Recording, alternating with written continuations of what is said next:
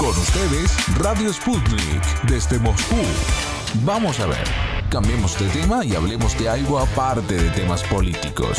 Decidido pues, cuestión aparte. La cantidad de la basura en el espacio ultraterrestre crece a un ritmo vertiginoso, al tiempo que la humanidad todavía ha sido incapaz de inventar un sistema para eliminarla, incrementándose el peligro para satélites, estaciones espaciales y cohetes, entre otros efectos nefastos, según alerta el experto colombiano Alfredo Rey Córdoba. Profesor de Derecho del Espacio Ultraterrestre y consultor externo en asuntos jurídicos y telecomunicaciones espaciales y satelitales, Rey Córdoba expuso sus criterios ampliando el tema en conversación con nuestro compañero Víctor Ternovsky. El gran problema que se está presentando hoy en día es la abundancia de objetos que hay en el espacio ultraterrestre, porque la abundancia de los objetos que hay en el espacio ultraterrestre genera abundancia de basuras espacial. Y la gran conclusión es que ni los rusos, ni los americanos, ni los europeos, ni nadie han podido inventar un sistema para eliminar la basura espacial. Entonces, ¿qué hacer? Esa es la gran pregunta que tiene la humanidad en este momento. ¿Cómo procedemos ante esas situaciones? A mí me parece que la comercialización del espacio que hay ahora contribuye mucho a la producción de mayor basura espacial también. Usted habrá visto cómo está ahora hablándose mucho del turismo espacial y también está experimentándose mucho con el turismo espacial. Eso sin duda pues es un avance, no hay duda. Yo personalmente creo que con la situación de la tecnología ahora y sin poder tener una respuesta ni una forma de evitar la producción de desechos, es un error hacer proliferar el turismo espacial eso se volvió fue una cuestión puramente comercial, ¿no? Yo sería partidario de evitarlo hasta tanto no se pudiera encontrar la manera de controlar los vehículos que en determinado momento se produzca un daño y se conviertan en, basura. O los mismos vehículos que impulsan esos vehículos que van a hacer turismo espacial. Por otro lado está la explotación de los minerales y de las riquezas que hay en el espacio. Eso es indispensable, eso hay que hacerlo. Pero todo eso contribuye a la creación cada vez mayor de basura espacial, ¿no?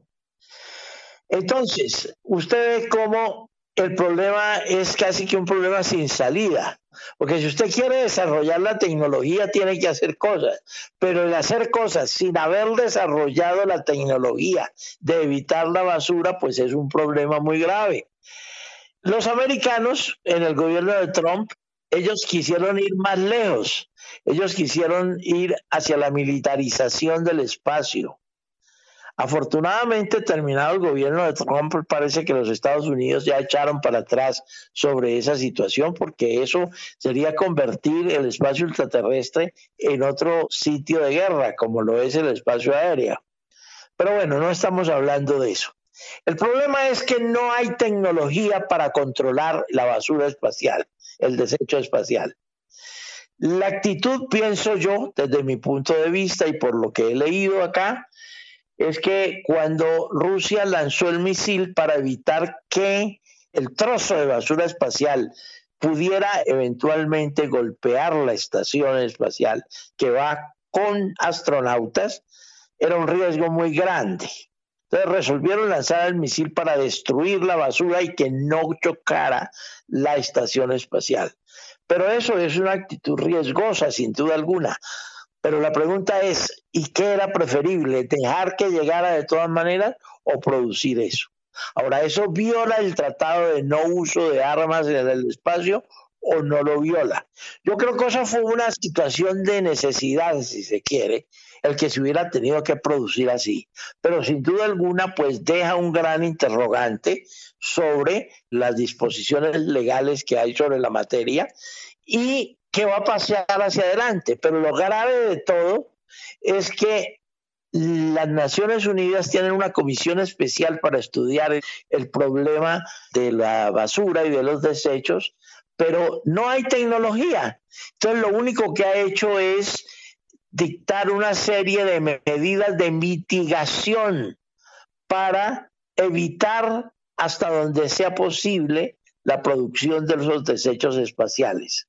Por ejemplo, dicen, si un satélite geoestacionario que dura aproximadamente 15 o 18 años, que está a 35 mil kilómetros, va a terminar su vida útil, pues entonces el país que lo ha lanzado debe tener la obligación de sacarlo a una órbita más alta, a efecto de que, de que se integre allá y no constituya un peligro. Por otro lado, la basura y los desechos que puedan atraerse hacia la Tierra, es decir, que entren hacia la atmósfera, hay que hacerlos, hay que traerlos para efecto de qué? De que al entrar a la atmósfera se quemen y se desintegren y allí no constituirían peligro. Pero ¿qué pasa con los otros que están en la mitad? Cuando hay otros sistemas de otras tecnologías por ejemplo, la de los satélites de órbitas bajas, porque como los satélites geoestacionarios, la órbita se llenó, entonces ahora se están produciendo cantidades de nanosatélites, de microsatélites que vuelan muy cerca de la Tierra y cuya vida útil no es muy larga.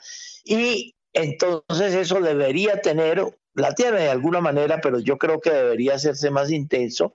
Tiene que tener una reglamentación en la cual se obligue a que esos satélites que están en órbita baja, cuando vayan a perder ya su vida útil, deben atraerse hacia la Tierra a efecto de que se quemen a la entrada de la atmósfera y no se queden allá en el espacio ultraterrestre constituyendo un peligro. Es decir, esto es una tecnología y todo que se está desarrollando. Se está viendo a ver qué se puede hacer con todas esas cosas. Luego la explicación de lo que pasó con el misil ruso y todas esas cuestiones es una consecuencia de la incertidumbre tecnológica que hay en el mundo con respecto al manejo de la basura espacial, para lo cual no hay una solución en este momento. Muchas gracias, estimado Alfredo Rey. Y sabe, una cosa que me parece también importante mencionar en este contexto de la basura espacial, porque recientemente se acusó mucho a Rusia de ser uno de los culpables de esa situación al ensayar Rusia su misil antisatelital, ¿no? Lo que provocó la explosión de un satélite ahí en el espacio ultraterrestre. Pero estas publicaciones de la prensa occidental, sobre todo, no mencionaban que también también este tipo de ensayos eh, lo realiza también Estados Unidos, además de China y la India, por ejemplo, ¿no? Y además tampoco se mencionaron eh, iniciativas pacifistas de Rusia en ese sentido, como por ejemplo un acuerdo internacional sobre el no emplazamiento de armas en el espacio ultraterrestre. Y justamente es Estados Unidos uno de los países que se niega a firmarlo bajo diferentes pretextos. Y de ahí Rusia tiene que desarrollar algunos armamentos en ese sentido para defenderse en caso de un hipotético ataque desde el espacio ultraterrestre. Un detalle que me pareció importante también ah, señalar. Yo creo que en eso Rusia tiene la razón, porque entre otras cosas hubo una postura de los Estados Unidos que fue muy peligrosa, que fue precisamente en el gobierno de Trump, donde él habló incluso de la creación de una rama del ejército de los Estados Unidos para el espacio ultraterrestre. Eso no se había oído hablar nunca en la vida. Uno conoce la Marina y la aviación, ¿no? Y el ejército, pero un ejército espacial, eso es una, yo lo considero como una agresión violatoria de los tratados a los cuales yo me referí, porque los tratados prohíben cualquier uso militar del espacio. Afortunadamente, hasta donde tengo yo información, el nuevo gobierno de los Estados Unidos ha rebajado el tono en eso y ha dicho no, no vamos a entrar en eso. Pero el objetivo del señor Trump sí era casi que llevar a la militarización del espacio, con lo cual se violaban todos los tratados que se habían firmado en las Naciones Unidas, en el cual los países comprometían al uso no militar del espacio extraterrestre. Yo creo que tiene razón eh, de preocupación los otros países y que los Estados Unidos creo que tienen que ser claros en ese sentido, porque si no, estamos violando los tratados y el derecho espacial pasa a prácticamente desbaratarse, porque los principios fundamentales del derecho espacial son la no apropiación del espacio ultraterrestre y el uso pacífico del espacio ultraterrestre. Allí están las dos bases sobre las cuales se sostiene el derecho espacial, ¿correcto? Entonces, más aún, se ha cumplido, yo diría que se ha cumplido en términos generales. Solo en los últimos tiempos, precisamente a raíz del gobierno de Trump, es cuando se comenzó a hablar de la posible militarización del espacio, lo cual sería fatal absolutamente para toda la humanidad y fatal con el derecho espacial porque pues prácticamente lo destruye porque el derecho espacial se fundamenta es precisamente en el uso no militar del espacio y en la no apropiación. Es decir, cuando se habla de no apropiación se habla precisamente para evitar el uso militar del espacio, ¿correcto? Esa es la explicación. No hay duda de que es preocupante la situación. Es preocupante. Ahora, todo eso se ha producido pues por esa gran hiperactividad que hay en el espacio, pero también intereses económicos que están buscando compañías, especialmente compañías occidentales, en ese sentido, porque la riqueza de minerales, por ejemplo, que hay en el espacio, pues es infinita. Y yo creo que se acercará el momento ya de comenzar la explotación de las riquezas que hay en el espacio.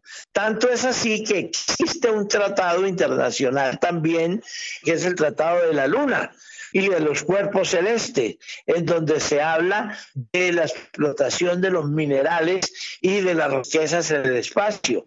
Tratado que dice que en el momento en el cual comience a ser viable, las Naciones Unidas debe convocar una conferencia internacional para hacer una reglamentación sobre eso. Yo, por ejemplo, sostengo, y lo he sostenido en Naciones Unidas, que debe hacerse con esto de las riquezas en el espacio ultraterrestre algo que no sea de apropiación de los países, sino que sea manejado por un organismo internacional y que esté regulado por un organismo internacional, como por ejemplo lo que pasa con la energía atómica en el espacio y todo eso, ¿no? Entonces, que haya una regulación de las Naciones Unidas sobre el particular, porque lo de lo contrario sería muy peligroso porque la apropiación de toda esa riqueza pues llevaría a conflictos serios, ¿correcto? Entonces, yo creo que el derecho espacial ha estado muy bien concebido sobre los principios de la no apropiación y del uso no militar y otro principio que tienen que es fundamental y es que el desarrollo de la actividad espacial se haga en beneficio de toda la humanidad, como lo dice el tratado del 27 de enero del 67. Si usted tiene esos tres principios, usted puede hacer un uso en beneficio de la humanidad y de todo el mundo que evitarían problemas militares o de guerra o conflictos como esto que eventualmente se pudiera presentar.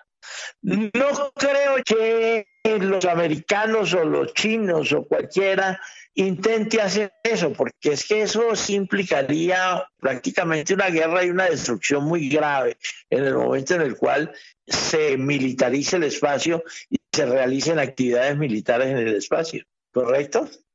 Yo creo que como está concebido, que entre otras cosas, muchas de esas ideas, yo diría que casi más de la mitad de esas ideas fueron propuestas por la delegación soviética de ese entonces, del año 67, en las Naciones Unidas, y son las que se han acogido y que están vigentes hasta ahora. Eso, el derecho se debe mucho a la Unión Soviética en ese sentido todos los principios del uso pacífico, de la no apropiación, del beneficio de toda la humanidad.